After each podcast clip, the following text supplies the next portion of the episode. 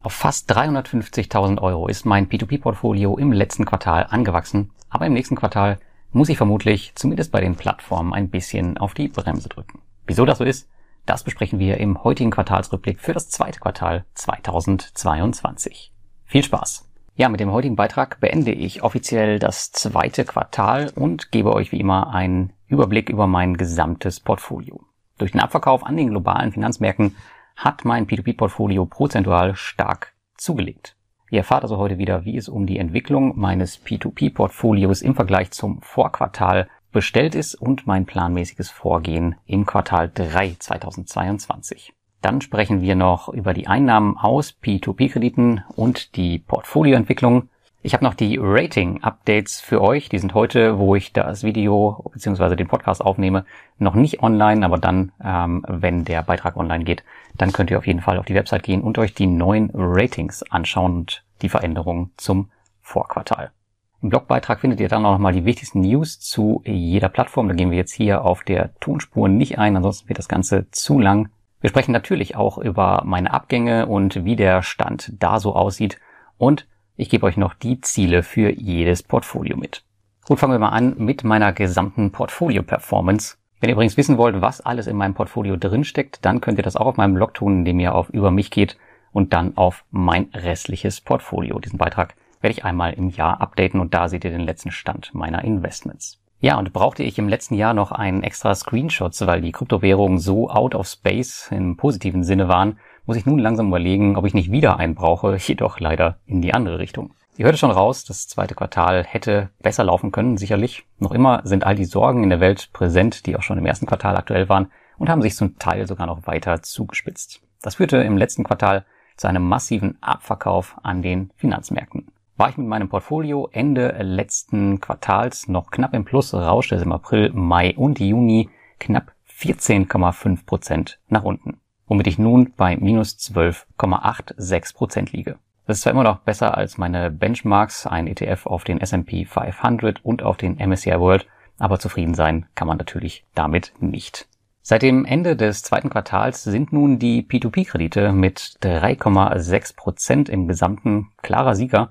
Die Einzelaktien knapp dahinter mit gerade noch plus 0,2 Prozent. Danach kommen meine REITs mit minus 12,8 Prozent und meine ETFs und die Sammelanlagen mit minus 13,9 Prozent. Und dann irgendwo weit dahinter die Kryptowährung mit sagenhaften minus 56,6 Prozent.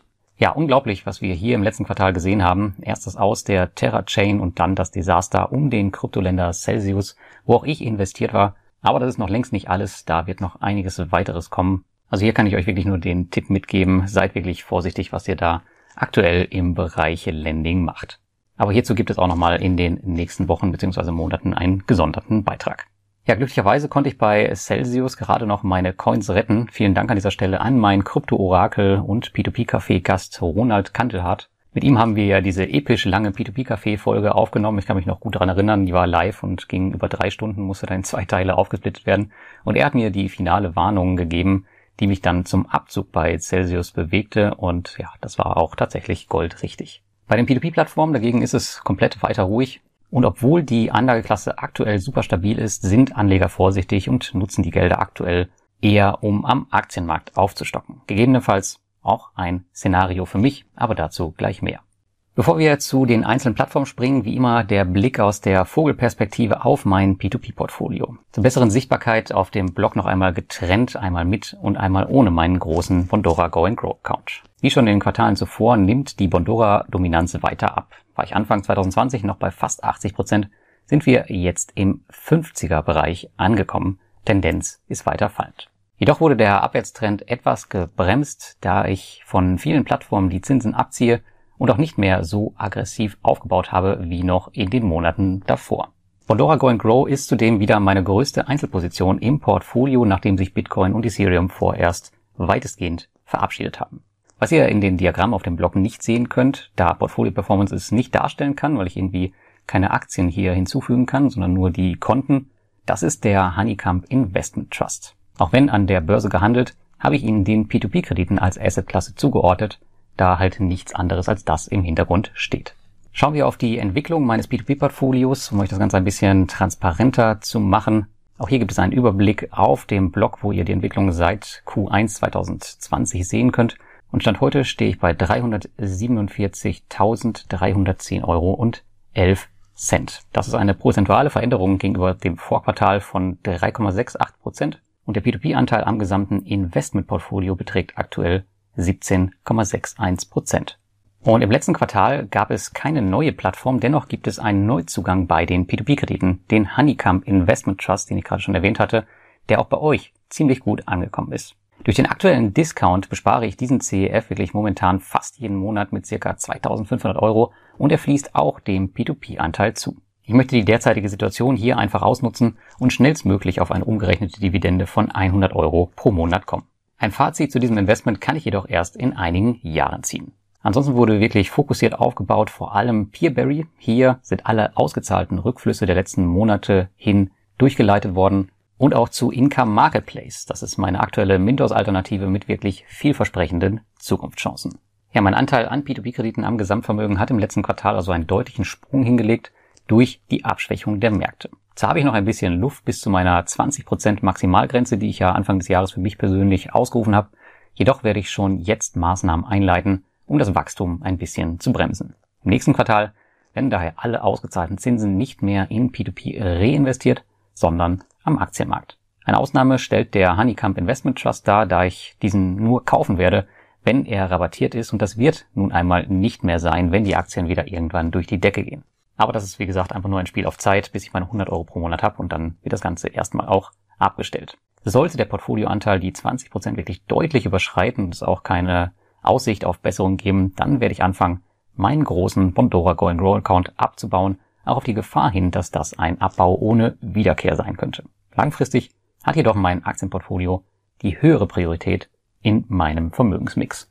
Schauen wir noch aus meine Einnahmen aus P2P-Krediten. Die haben nach einem kurzen Abfall im April, im Mai wieder eine neue Bestmarke erreicht und diese lag bei 2222 Euro. Im Juni ging es dann wieder ein bisschen zurück, da ich hier weitere Crowdestor-Kredite auf dem Zweitmarkt mit Verlust verkauft habe, um mein Geld frei zu bekommen. Und gemessen werden bei dem Diagramm, was ihr auch im Blogartikel seht, die gut geschriebenen virtuellen Zinsen aller P2P-Plattformen, auf denen ich investiert bin, abzüglich der Abschreibung und ganz unabhängig davon, ob ich Zinsen habe auszahlen lassen oder nicht. Bei den Abschreibungen gab es zudem eine Änderung. Im letzten Quartal habe ich diese der Einfachheit halber immer in den Januar des entsprechenden Jahres gelegt ich bin nun aber dazu übergegangen, die Position monatsgenau zu erfassen. Fällt beispielsweise ein Kreditgeber im Juni aus, wird auch dort die Abschreibung Stück für Stück aufgebaut. Diese Änderung ergibt am Ende ein besseres und transparenteres Bild auch für euch, wo denn genau die schwierigen Monate liegen. Und auf dem Blog seht ihr dann zum Beispiel sehr, sehr schön, wie es im März 2020 war. Wir alle wissen, da gab es durch die Covid-19-Pandemie deutliche Probleme auch bei den P2P-Plattformen. Ich muss zugeben, in Zeiten wie diesen lässt mich ein solider Cashflow ruhiger schlafen, nicht nur bei den P2P-Krediten, sondern auch was die Dividenden angeht. Natürlich kann es auch hier Senkungen oder Durchstrecken geben, aber so ein finanzielles Grundrauschen jeden Monat lässt den rapiden Abfall des Gesamtportfolios sehr viel besser verkraften. Und in diesem Jahr zeigt sich besonders, wie wichtig Cashflow im Portfolio ist. Buchgewinne sind immer ganz, ganz toll. Davon habe ich nur reichlich wenig auf meinem Konto am Ende und davon kann ich mir auch erstmal nichts kaufen. Und wer bisher der Meinung war, dass man ja sieben bis acht Prozent viel einfacher und sicherer am Aktienmarkt schaffen könnte, der dürfte aktuell eine böse Überraschung erleben und muss die aktuelle Zeit erstmal psychologisch überstehen, um dann halt wirklich im Durchschnitt seine sieben bis acht Prozent zu erreichen. Für Einkommensinvestoren ist das heutige Szenario dagegen eher Business as usual. So springen wir erstmal durch die Plattform durch, der Größe nach sortiert. Auf Platz eins steht immer noch Bondora, natürlich mit 191.000 Euro. Hier gab es keine Veränderung. Und bei Bondora habe ich drei unterschiedliche Go-and-Grow-Konten für verschiedene Zwecke. Ich habe mein großes Einkommenskonto, wo ich monatlich die Zinsen auszahle, ein Ansparkonto für ein neues Auto und ein Konto für meinen Sohn. Und der Abschnitt, den ihr auf dem Blog seht, der bezieht sich lediglich auf mein großes Einkommensdepot. Der Gesamtbetrag bei Bondora liegt aber bei deutlich über 200.000 Euro mittlerweile.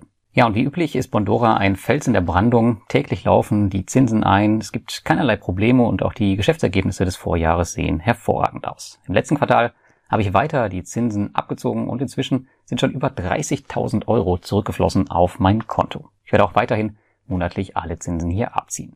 Wie eben schon erwähnt, sollte mein P2P-Portfolio meinem Aktienanteil komplett davonlaufen, dann wird Bondora vermutlich die erste Plattform sein, wo ich Gelder umschichten werde, auch wenn es natürlich wehtun wird. Aber bis dahin ist noch viel Zeit und Luft vorhanden. Auf Platz zwei haben wir Robocash mit einem Portfoliowert von aktuell 25.181 Euro und 69 Cent. Damit bin ich im Brilliant Loyalty Level und bekomme ein Prozent mehr Rendite als normal und dabei belasse ich es auch erstmal. Und nach einem turbulenten ersten Quartal war das zweite Quartal von Ruhe und guten Nachrichten geprägt. Besonders die Ergebnisse aus dem ersten Quartal zeigen, dass der Krieg in der Ukraine eigentlich keine maßgeblichen Konsequenzen für Robocash-Investoren nach sich zu ziehen scheint. Die große Abwanderungswelle, die scheint vorbei zu sein und neue Investoren vertrauen ihr Geld der Plattform an.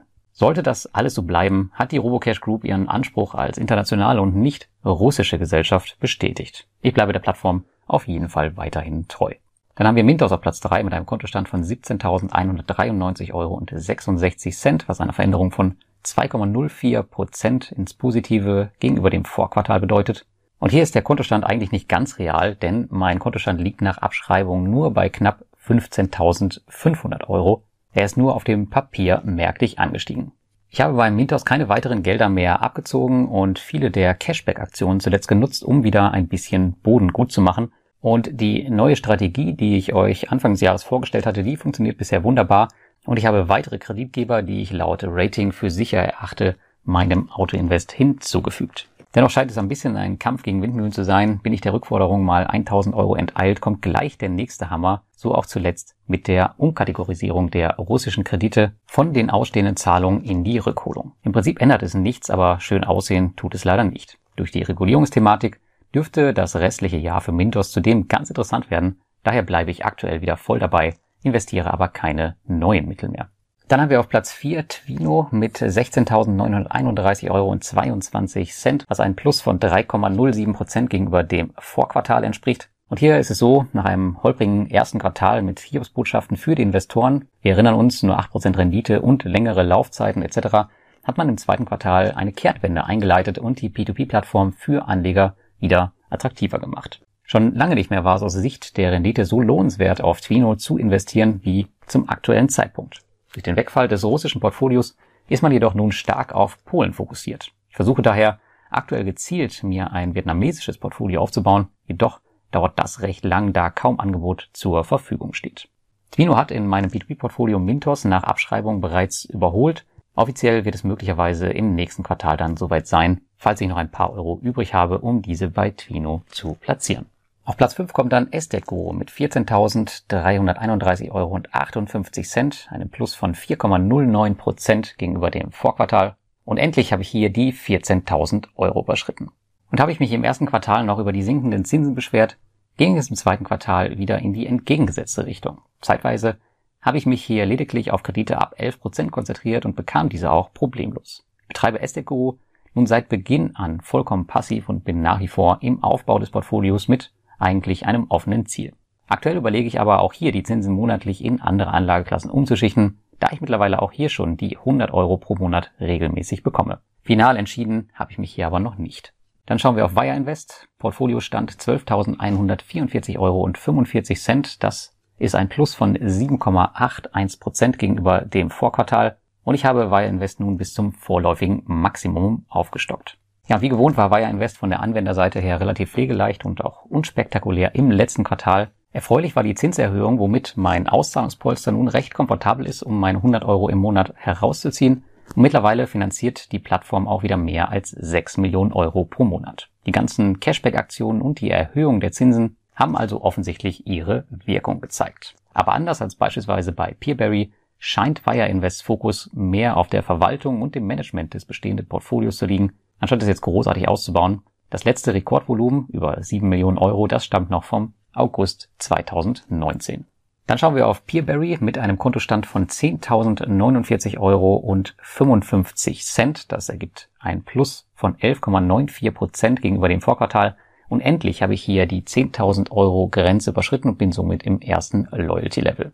Peerberry hat, wie anfangs erwähnt, zuletzt weitere Gelder von mir bekommen und zudem kamen schon spürbar Gelder aus der Ukraine und Russland zurück, die ich wieder reinvestieren konnte. Im kommenden Quartal fällt Peerberry wahrscheinlich leider meinem allgemeinen Fokuswechsel auf den Aktienmarkt zum Opfer. Dennoch bin ich super zufrieden mit der Plattform. Schauen wir uns die Top 3 der aktuellen P2P-Kreditplattformen nach Marktvolumen an, dann sehen wir hier Peerberry mit deutlichem Abstand zum viertplatzierten Twino und es geht trotz zwei komplett fehlender großer Kreditgeber, nämlich Russland und der Ukraine, weiter vorwärts. Das wird ein spannendes Jahr für Peaberry und ich bleibe in jedem Fall dabei und werde auch weiter aufstocken, sobald sich mein P2P-Aktienverhältnis im Portfolio wieder etwas entspannt hat. Dann haben wir einen deutlichen Abstand und auf Platz 8 kommt dann Debitum Network mit 6.936 Euro und 99 Cent, was einen Plus von exakt 3% gegenüber dem Vorquartal ergibt. Und weiterhin bekommt Debitum Network die spärlichen Rückflüsse, die von Crowdestor eingehen. Vor allem warte ich aber aktuell darauf, wie man den Chain Finance Fall in der Ukraine behandelt und was an Geldern zurückkommt. Ich habe den neuen CEO Henrys und meinen Kontakt im Juni in Riga getroffen und wir haben uns wirklich lang über Debitum Network und die Branche unterhalten. Aktuell ist man daran, weitere Kreditgeber auf die Plattform zu holen, denn durch die harte Selektion sind einige verschwunden und das Angebot ist somit gesunken. Hinzu kommt noch die Thematik, dass man aktuell noch immer aus regulatorischen Gründen manuell investieren muss. Das ist nicht viel Aufwand, jedoch ist es ein Aufwand, den ich selbst gerne abgestellt hätte. Interessant wird zudem noch, ob Sie bei Ihrer 0% Quellensteuerregelung bleiben dürfen, denn das wäre definitiv ein Wettbewerbsvorteil gegenüber den anderen regulierten Plattformen. Eine Entscheidung der Regulierungsbehörde, welches Modell hier das richtige ist, das steht noch aus. Man ist aber bei Debitum Network optimistisch, dass man im Recht ist. Dann kommen wir zu unserem Platz 9 und definitiv einem der interessantesten Konzepte aktuell im Markt, nämlich Income Marketplace mit einem Portfoliobestand von 5.978 Euro und 13 Cent, was einem Plus von 47,28 Prozent gegenüber dem Vorquartal gleichkommt. Und das bedeutet, dass Income Marketplace definitiv im Verhältnis am meisten Geld in meinem Portfolio bekommen hat. Der Grund ist einfach der, dass Income Marketplace mehr und mehr Kreditgeber auf die Plattform bekommt und das bedeutet für uns, dass wir unser Portfolio immer besser diversifizieren können. Ich sehe Income mittlerweile durchaus als legitime Alternative zum Mintos an. Daher ist sie auch eine der wenigen Plattformen, die ich trotz dem Zurückfahren des gesamten B2B-Portfolios auch im nächsten Quartal weiter aufbauen werde. Die Zinsen sind durchaus attraktiv, auch wenn sie bei nur 12 Prozent gekappt sind. Was jedoch immer noch aussteht, das ist die erste Bewährungsprobe in Form eines Kreditgeberausfalls. Erst wenn Income das richtig abwickeln kann und das Sicherheitsmodell einen gewissen Proof of Work erhält, wird die Plattform auch von nun sehr vorsichtig gewordenen Investoren anerkannt, was für einen wirklichen Wachstumsschub sorgen sollte. Unser Platz 10 ist Monsera mit einem Kontostand von 5.431,82 Euro, einem Plus von 3,99 Prozent gegenüber dem Vorquartal. Und die Plattform läuft nach der Verdopplung des Portfolios Anfang des Jahres weiterhin vollständig ruhig. Man hörte im zweiten Quartal absolut gar nichts von der Plattform, was nur allzu gewöhnlich ist. Leider muss man sagen, oder auch nicht, je nachdem wie man sieht. Und mein Autoinvest, der läuft mittlerweile konstant und durchgehend auf 10 Prozent und bekommt diese auch problemlos. Nur recht selten liegen mal mehr als 100 Euro herum. 10% Kredite von einem Kreditgeber, der altersmäßig auf Bondora-Niveau ist, das hat man doch sehr gerne im Portfolio. Zukünftig werde ich Monsera sicher weiter aufstocken und gegebenenfalls die Placid Group Kredite bei Mintos früher oder später rausnehmen, sofern es dort dann qualitativen Ersatz gibt. Auf Platz 11 haben wir Reinvest24 mit einem Buchwert von knapp 3.100 Euro, was 6,22% Veränderung gegenüber dem Vorquartal entspricht. Und mit der Plattform muss ich sagen, weiß ich nicht so recht, wie ich weiter verfahren soll. An sich läuft alles problemlos, jedoch stört es mich, dass keine neuen Mietprojekte mehr auf die Plattform kommen. Das war ja einer der Hauptgründe für meine Rückkehr. Hier hat Ihnen InRento leider leider den Rang klar abgelaufen. Zudem erkenne ich bei der Plattform keine klare Linie mehr. War man anfangs noch auf Immobilien spezialisiert, gibt es nun auch Geschäftskredite, Energieprojekte etc. Es entwickelt sich zu einem Bauchladen für alles und ich habe da ehrlicherweise persönlich kein gutes Gefühl bei. Platz 12 geht an Bonstar mit 3.075 Euro und 50 Cent, was einer Veränderung von plus 2,87 Prozent vom Vorquartal entspricht. Und wie im letzten Quartalsbericht schon angedeutet, wollte ich meine Art des Investierens auf Bonstar ebenfalls Mintos angleichen. Da investiere ich ja gezielt auf Basis des Premium-Ratings nur noch in Kreditgeber mit der besten Qualität auf Kosten der Diversifikation. Die in Anführungsstrichen besten Kreditgeber heißt bei Bonster jedoch sowas wie nigerianische oder indonesische Kredite. Zwar sind durchaus auch richtig gute Kreditgeber auf Bonster gelistet, jedoch gibt es hier meist wenig bis gar kein Angebot. Dann haben wir Swapper auf Platz 13 mit 2.895 Euro und 82 Cent, was ein Plus von 7,49 Prozent gegenüber dem Vorquartal entspricht. Und die Plattform ist intransparent wie eh und je. Einmal im Monat veröffentlichen sie ihre Swapper Insights. Eine wertlose E-Mail- bzw. Blogartikel-Serie ohne irgendwelche stichhaltigen Inhalte, mit denen man als Investor auch nur irgendetwas tun könnte. An der Plattform tut sich seit Monaten gar nichts und auch das Versprechen, dass man mal ein Marktplatz sein möchte, ist noch nichts geworden. Ich lasse mein Investment hier laufen, auf dass ich irgendwann auch hier meinen Hunderter pro Monat raus habe. Sollte ich die Plattform irgendwann mal verlieren, ist es nur ein Monat Zinsen in meinem Portfolio. Das könnte ich durchaus verkraften. Dann kommen wir zu Lande mit einem Kontowert von 2.736 Euro und 18 Cent, eine Veränderung von plus 13,35 Prozent gegenüber dem Vorquartal. Und falls ihr euch fragt, was denn Lande ist, das ist Landsecured, denn die haben ihren Namen zuletzt geändert. Und durch den Fokus auf den Agrarbereich ist diese Plattform eine tolle Erweiterung für jeden Investor. Auf Lande bzw. damals noch Landsecured bin ich schon von Beginn an investiert und stehe auch seitdem bereits mit CEO Nikita Gonchas in Kontakt. Und im letzten Jahr habe ich dann entschieden, dass Lande der fünfte Kandidat für mein Projekt P2P Lifestyle werden sollte, bei dem ich zwei Wochen bei P2P-Plattformen vor Ort arbeite. Und so war ich im Juni zwei Wochen vor Ort und war, muss ich sagen, positiv angetan über die Arbeit der Plattform. Wir sind noch nicht alle Informationen über den Besuch veröffentlicht, aber ich hoffe, es bringt dir ein paar neue Insights in die Plattform. Mein Verdacht, dass sich mit meinem Investment hier das P2P-Portfolio deutlich auflockern lässt, hat sich für mich bestätigt und ich werde das Portfolio hier in Zukunft sehr wahrscheinlich weiter aufbauen, auch wenn mein momentaner Fokus als Investor eher auf dem Aktienmarkt liegt. Auf Platz 15 kommt Neo Finance mit einem Portfoliowert von 2.518 Euro und 85 Cent, einem Plus von 2,89 Prozent gegenüber dem Vorquartal. Und mit der Plattform, muss ich sagen, bin ich weiterhin zufrieden. Ich habe wohl jetzt meinen Weg gefunden und die Rendite steigt nun kontinuierlich. Die Plattform ist nach wie vor ein Kandidat für den weiteren Ausbau, jedoch ist momentan nicht die Zeit dafür. Was zukünftig eine Hürde werden könnte, ist das relativ kleine Angebot der Plattform. Zwar bekomme ich immer gut mein Geld unter, ob das jedoch mit dem zehnfachen Betrag funktionieren würde, das bezweifle ich doch sehr stark. Neo Finance ist keine Wachstumsrakete, aber für ein kleines und seriöses weiteres Nebenstandbein sollte es allemal lang. Dann kommen wir zur Hype-Plattform, zumindest auf meinem Blog der letzten Monate, und zwar Bullride auf Platz 16.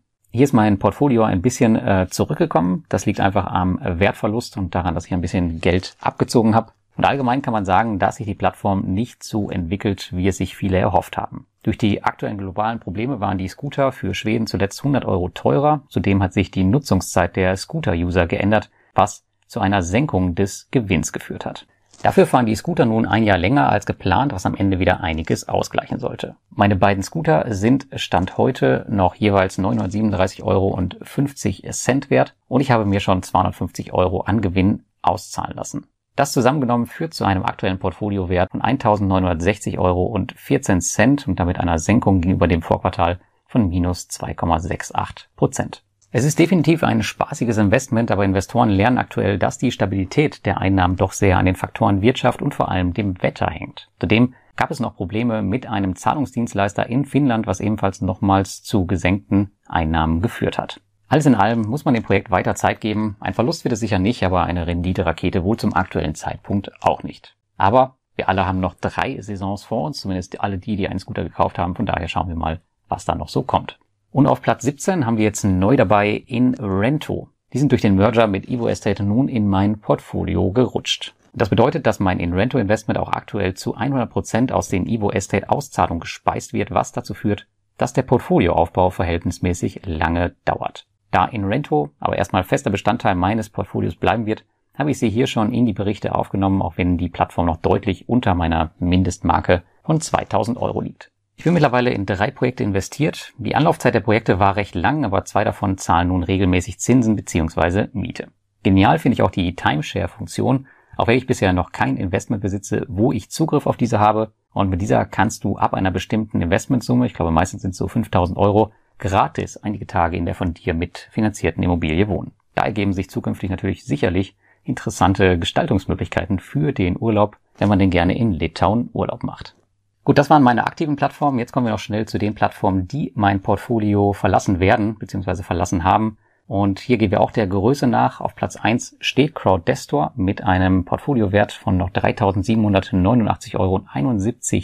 Das ist ein Minus gegenüber dem Vorquartal von 12,21 Prozent. Ja, und unfassbarerweise wurde ein Projekt im letzten Quartal zurückgezahlt, 49 sind noch offen. Ich habe es also im letzten Quartal geschafft, drei, beziehungsweise ich glaube es sind vier weitere Projekte über den Zweitmarkt abzustoßen. Allgemein ist es einfach unfassbar, wie schlecht CrowdStore in der Recovery der Projekte ist. Daher kümmere ich mich lieber selbst um den Abbau Und von meinen 49 Projekten sind auch ganze 37 verspätet. Das muss man sich mal auf der Zunge zergehen lassen. Auch der kleine Lichtblick Warhand, der entwickelt sich wohl zum Desaster. Der Kreditnehmer, der zahlt einfach nicht. Besten Dank auch. Und überhaupt scheint es nicht gut um Crowdestor zu stehen. Das Affiliate-Programm wurde eingestellt, weil man wohl seine Rechnung nicht rechtzeitig beglichen hat.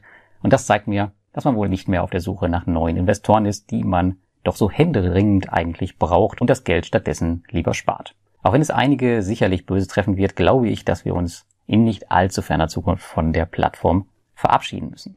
Kommen wir zu einem etwas erfreulicheren Rückzahler auf Platz 2 Evo Estate mit noch einem Portfoliowert von 4.013 Euro und 96 Cent. Eigentlich ist es, merke ich gerade, meine größte Plattform und damit vor Crowdestor. Und der Rückgang entspricht 11,06 Prozent gegenüber dem Vorquartal. Und Evo Estate war der Marktplatz für Immobilienkredite und Anfang des Jahres gaben sie ja bekannt, dass man von Inrento übernommen wurde. Daher laufen alle Investments hier nun aus und ich werde nur noch die Rückzahlung überwachen. Die Rückzahlung bzw. die Überträge zu Inrento, die laufen und im letzten Quartal konnten drei Projekte beendet werden. Die Website von EO Estate, die wird leider nicht mehr so ordentlich gewartet und so sieht die Projektliste ziemlich zerhackt aus. Und überhaupt lief der ganze Merger, muss ich sagen, zu Inrento recht hakelig und ich musste mehr als einmal den Support bemühen, dass der Übertrag endlich anfing. Von deren Seite kam leider nichts. Alles in allem hätte ich hier ein professionelleres Verhalten erwartet. Ich hoffe, man kümmert sich besser um die Abwicklung der noch ausstehenden Immobilien, wobei ein Drittel der Immobilien sowieso bei InRento liegt, über 1000 Euro der ausstehenden Summe. Dann haben wir auf Platz 3 Viventor mit 1521,92 Euro. Und auch im zweiten Quartal gab es keine weitere Nachricht über die Auflösung des restlichen Portfolios. Ein Großteil meiner Kredite sitzt bei Atlantis Finanziers fest. Die monatlichen internen Abschreibungen in meinem Portfolio laufen weiter. Ich bin eigentlich fest davon ausgegangen, dass nach der Mail im ersten Quartal nun der Verkauf des Atlantis-Portfolios vorangetrieben wird. Leider Fehlanzeige. Also ein weiteres Quartal abwarten, ändern kann man hier sowieso nichts mehr. Auf Platz 4 meiner Auszahler ist Bulky State mit 744 Euro und 87 Cent. Da sind 12,08 Prozent zurückgekommen. Und der Endsparvorgang, der lief bisher planmäßig, ohne jegliche Probleme. Im letzten Quartal kam ein weiteres Projekt zurück und die Projektliste, die leert sich langsam, aber sicher. Lustigerweise habe ich in diesem Bericht ein weiteres Projekt in der Liste und insgesamt noch 16 Projekte offen, obwohl eins zurückgezahlt wurde.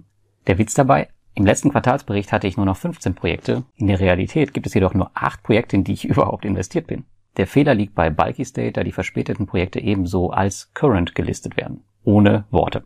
Ich bin froh, wenn ich dort mein Geld raus habe, denke jedoch mittlerweile, dass keine 100% mehr zurückkommen werden. Ich habe daher mit den Abschreibungen auf die verspäteten Projekte begonnen. Bulky State hat sich über die Jahre nie wirklich weiterentwickelt und ich sehe auch keinerlei Perspektiven mehr dafür. Es mehren sich zudem die Gerüchte, dass man die europäische Crowdfunding-Lizenz nicht bekommen wird und Mitarbeiter nicht pünktlich bezahlt. Mittlerweile würde ich daher sagen, Finger weg. Auf Platz 5 haben wir Do Finance mit noch 429,92 Euro. Da hat sich das Portfolio um 2,05 Prozent aufgebaut. Und das liegt daran, dass die Auto-Invests halt weiterlaufen, sich sie nicht wirklich stoppen kann. Und jetzt im Juli sind die ersten fällig. Bis diese final abgeschlossen sind, wird sich das Portfolio aber weiter aufbauen. Jedoch konnte ich das meiste Geld sowieso bereits rausziehen, daher ist der Rest auch eigentlich egal. Do Finance ist nach wie vor ein Fehlschlag. Bin gespannt, ob ich nach dem Ende des Auto-Invest hier noch etwas herausbekomme oder ob ich das restliche Geld dann abschreiben kann. Und am Ende haben wir noch Flender mit noch 25 Euro und 25 Cent. Also hier konnte ich im letzten Quartal 78,57 Prozent abziehen. Und damit ist mein Flender Investment fast beendet. Im letzten Quartal wanderte ein weiteres Projekt in den Verlustmodus und bei einem anderen kamen einige Euros zurück. Da der Portfoliobetrag nun unter 100 Euro gesunken ist, werde ich Flender nicht mehr weiter im Rahmen der Quartalsberichte besprechen. Letztendlich hat sich das Investment auf der irischen P2P-Plattform nicht gelohnt und es endet nun definitiv mit einer negativen Rendite von ungefähr minus drei Prozent nach fünf Jahren Investment. Und damit sind wir am Ende des zweiten Quartalsberichtes des Jahres 2022. Für viele Investoren war das zweite Quartal zweifelsohne ein absolut nervenaufreibendes und viele werden auch an ihre Grenzen gekommen sein, da bin ich mir sicher. P2P war dabei überraschenderweise der Fels in der Brandung. Tatsächlich hatten wir diesen Umstand noch nie, zumindest nicht solange ich in P2P-Kredite investiere. Sollte die Branche dieses Ergebnis über das Jahr bringen, wäre das ein ganz großer Vertrauensbeweis in die Anlageklasse. Aber noch haben wir ganze sechs Monate vor uns, in denen noch verdammt viel passieren kann. Wir erinnern uns, auch das letzte Jahr sah gar nicht so schlecht für die P2P-Kredite aus. Zwar von der Performance her absolut abgeschlagen zu den restlichen Anlageklassen, aber doch solide. Bis dann kurz vor Ende Vovo beim Mintos kam und viele Anleger kalt erwischt hat. Wir wollen also noch nicht zu optimistisch sein und wenn die P2P-Kredite performancemäßig ganz vorne stehen, verheißt das meist auch nichts Gutes für den Rest der Investmentwelt und das sehen wir aktuell in unseren Portfolios. Auch wenn die P2P-Kredite also allgemein ein gutes und solides Jahr abliefern, ist das alles andere als ein Grund, die Korken knallen zu lassen. Schreib mir doch jetzt mal in die Kommentare auf dem Blog oder unter dem YouTube-Video, wie dein letztes Quartal war und was du für Anpassungen an deinem Portfolio vorgenommen hast.